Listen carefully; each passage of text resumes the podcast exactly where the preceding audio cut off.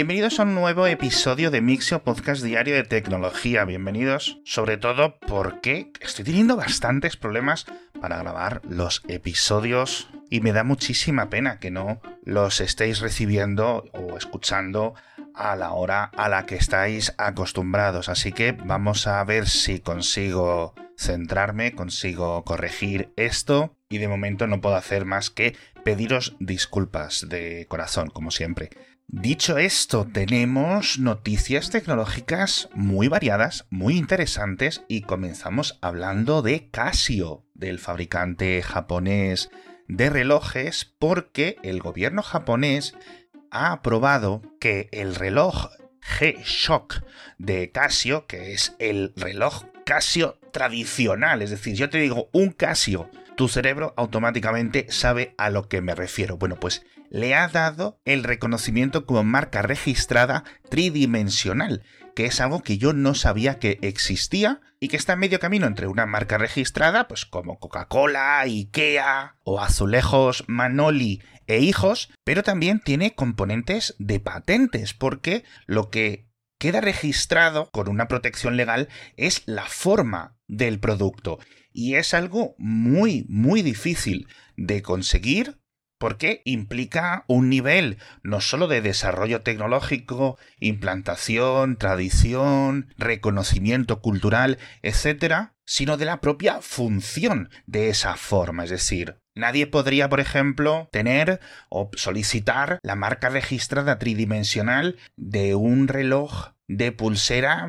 genérico, redondo, con sus manecillas, etcétera. Pero Casio, después de 40 años, que el G-Shock según Leo, salió en 1983, pues la acaba de conseguir y aunque no sé cómo de útil les será, pues hoy en día, ¿no? En 2023, tener esta protección legal contra posibles fabricantes que hagan copias o falsificaciones, etcétera, pero francamente me parece increíble como historia.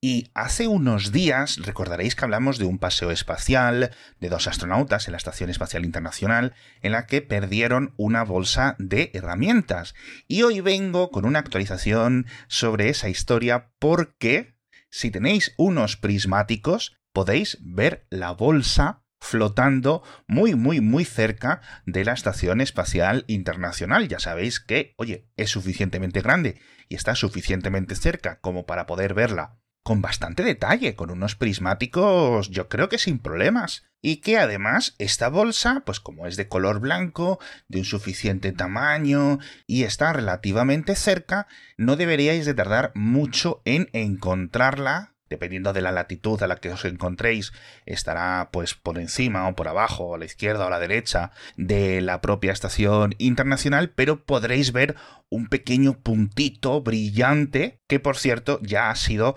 catalogado con su propio código de basura espacial, el 58229 198 que está siguiendo una trayectoria de momento casi paralela a la Estación Espacial Internacional, pero a medida que vayan pasando los días se irán separando más, sobre todo por las correcciones de rumbo de la propia estación, y se estima que reentrará y arderá en el mes de marzo, según calculan. Así que cuanto antes os pongáis a verlo, mejor porque podréis utilizar la estación espacial como referencia, si no llegará un momento en el que, oye, seguirá visible, pero va a ser una gota en un océano y muy difícil de encontrar. Por último, una curiosidad que he leído a la gente de la NASA comentarlo es que entre todas las herramientas que había en este saco son unos 100.000 euros de precio. Así que espero que no se lo descuenten del salario de la astronauta a la que se le soltó. Ah, por cierto, y lo último, en las notas del episodio os dejo una foto que sacó otro astronauta de esta bolsa, pero desde la propia estación, para que la veáis, al menos la parte desde arriba, es decir, cuando vosotros miréis, vais a ver esa misma bolsa, pero desde abajo. Nos venimos a la Tierra porque ya sabéis que las inteligencias artificiales generativas, todos estos modelos sintéticos, están creciendo muchísimo, está habiendo una gran demanda no solo de hardware, sino también de electricidad para poder utilizar ese hardware. Y en cuestión de un año se ha convertido en una de las grandes patas del consumo energético, digamos, de la infraestructura técnica y digital del mundo. La otra siguiente serían los centros de datos más o menos destinados a los elementos multimedia y por otra parte, a nivel de consumo energético, todos estos elementos de cadenas de bloques que ahí siguen consumiendo, consumiendo y consumiendo a pesar de las mejoras de eficiencia de Ethereum en los últimos tiempos. Pero la noticia es la declaración o las declaraciones de un director de Facebook, creo que el director de su división de IA generativa, que le preguntaban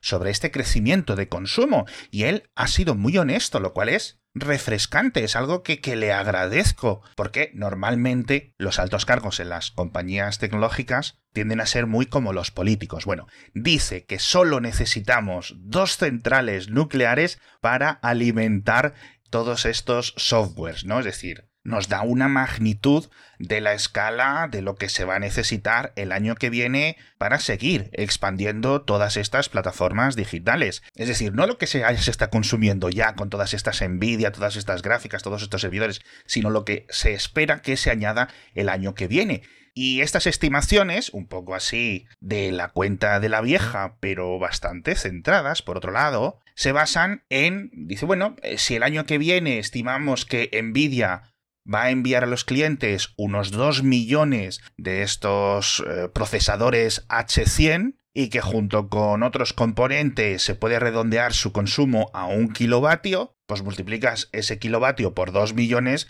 y te da 2000 megavatios, es decir, dos reactores nucleares de 1000 megavatios cada uno que serían necesarios para generar esa electricidad. Pero, por suerte, bueno, esto impacta, la verdad, porque es muchísima electricidad, muchísima potencia, pero bueno, está habiendo mejoras de eficiencia a un ritmo endiablado, ¿vale? Porque está dentro de sus intereses, es decir, cada incremento de eficiencia de un 1% en uno de estos grandes modelos de inferencias de imágenes, de vídeo, de texto, etcétera, son una salvajada de ahorro de energía y de dinero que ya no tiene que gastar esa empresa y que también se están esforzando muchísimo en que esto lo podamos ejecutar en nuestros smartphones. Así que es cierto que es muchísima electricidad, muchísima potencia, pero también estamos viendo unos niveles de optimización o un ritmo de optimización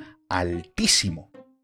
Y hablando de los intereses de los negocios, aprovecho para contaros el patrocinador de esta semana porque si eres autónomo o si eres una pequeña empresa, tienes que contar con los mejores. Y aquí es cuando yo te recomiendo Vodafone Business porque han presentado la nueva tarifa negocio a medida que está diseñada específicamente para cubrir vuestras necesidades y subir de nivel, ¿no? Ofrecen algo que es muy importante, sobre todo para las empresas, que es un soporte técnico informático activo 24 horas al día, 7 días a la semana, por si algo te falla en el dispositivo o en la conexión. Y hablo de dispositivos porque uno de los servicios que están incluidos dentro de Vodafone Business es la reparación y la sustitución de dispositivos para que quedarte sin ordenador, quedarte sin smartphone, etcétera, pues no suponga que estés varios días sin trabajar mientras se soluciona. Y aparte, obviamente, con negocio a medida de Vodafone Business, conexión de fibra de 600 megas y dos líneas móvil 5G. Y todo esto por 54,54 euros masiva. Bastante, bastante bien.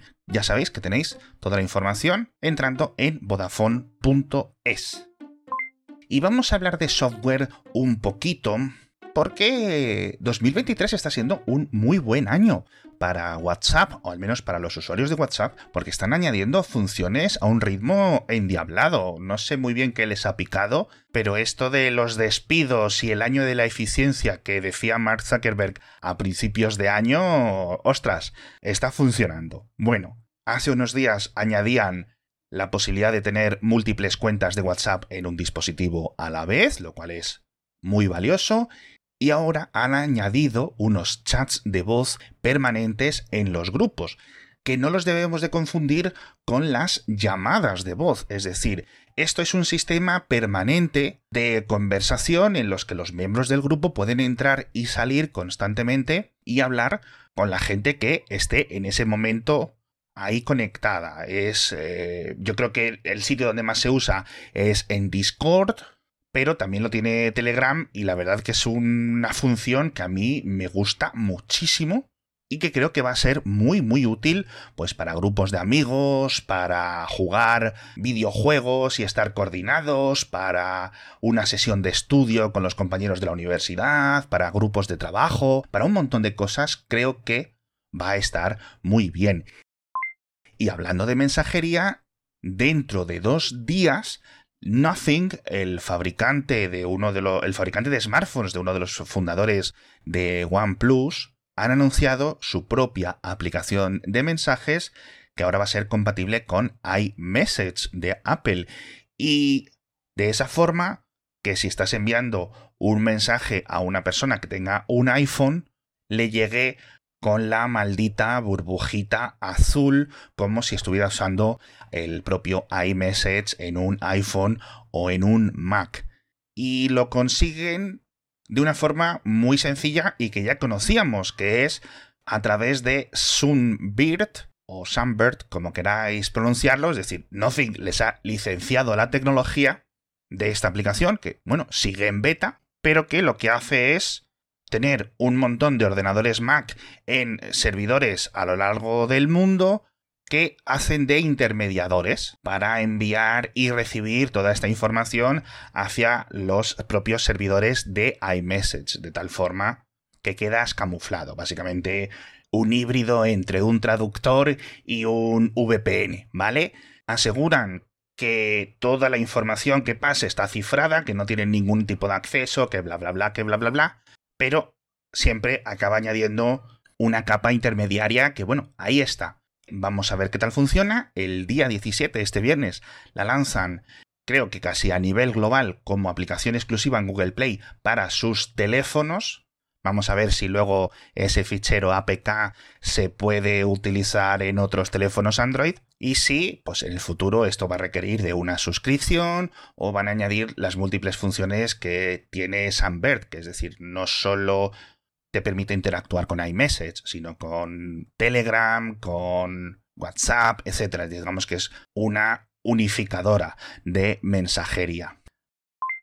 Hablamos también de Threads, que se ha desligado, poco a poco se está desligando de Instagram. Hablamos de un anuncio muy raro de las MetaQuest en Japón, que os dejo enlace en las notas del episodio para que lo veáis. Hablamos de los avances de las redes neuronales de predicción climática o predicción meteorológica de DeepMind, que anunciaron hace unos cuatro meses y que ahora ya tenemos el primer artículo científico revisado por expertos en los que podemos ver su tasa de acierto y la verdad es que están consiguiendo unas mejoras muy importantes comparado con los sistemas de predicción deterministas, es decir, con los sistemas tradicionales, que necesitan una potencia de cálculo increíblemente grande porque básicamente son simulaciones físicas de toda la atmósfera del planeta. Y eso, pues, son muchísimos números y muchísimos datos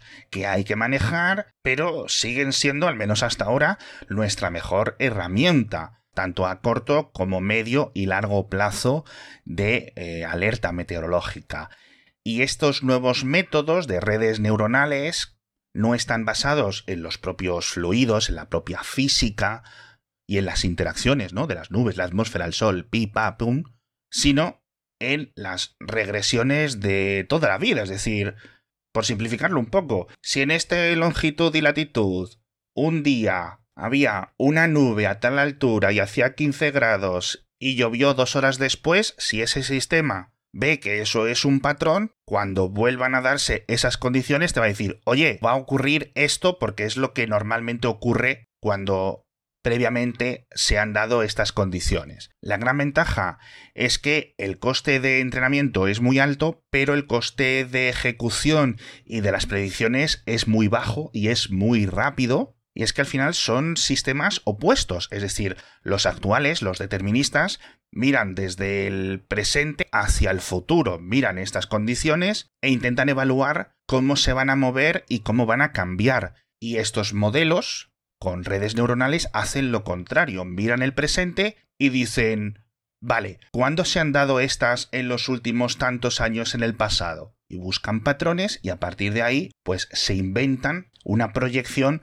basándose en lo que ha ocurrido en el pasado. Así que este va a ser uno de los grandes avances de tecnología de redes neuronales y a ver si poco a poco consiguen mejorar la calidad de los datos recogidos, aumentan, digamos, la resolución para tener datos mucho más centrados. No creo que nunca lleguemos a saber si va a llover casi calle a calle, pero es una de las aplicaciones de esta tecnología más fascinantes, no solo porque tender la ropa, etcétera, sino sobre todo para los cultivos, para el ganado, y para diferentes decisiones que podamos hacer tanto a nivel personal como a nivel global que, oye, pues siempre tienen un factor importante en el tiempo de ese momento. Con esto me despido, deseando eh, cielos despejados, pero tampoco mucho calor, es decir, que estéis a gusto. Muchísimas gracias de nuevo a todos por estar conmigo y nos vemos mañana con más noticias de tecnología.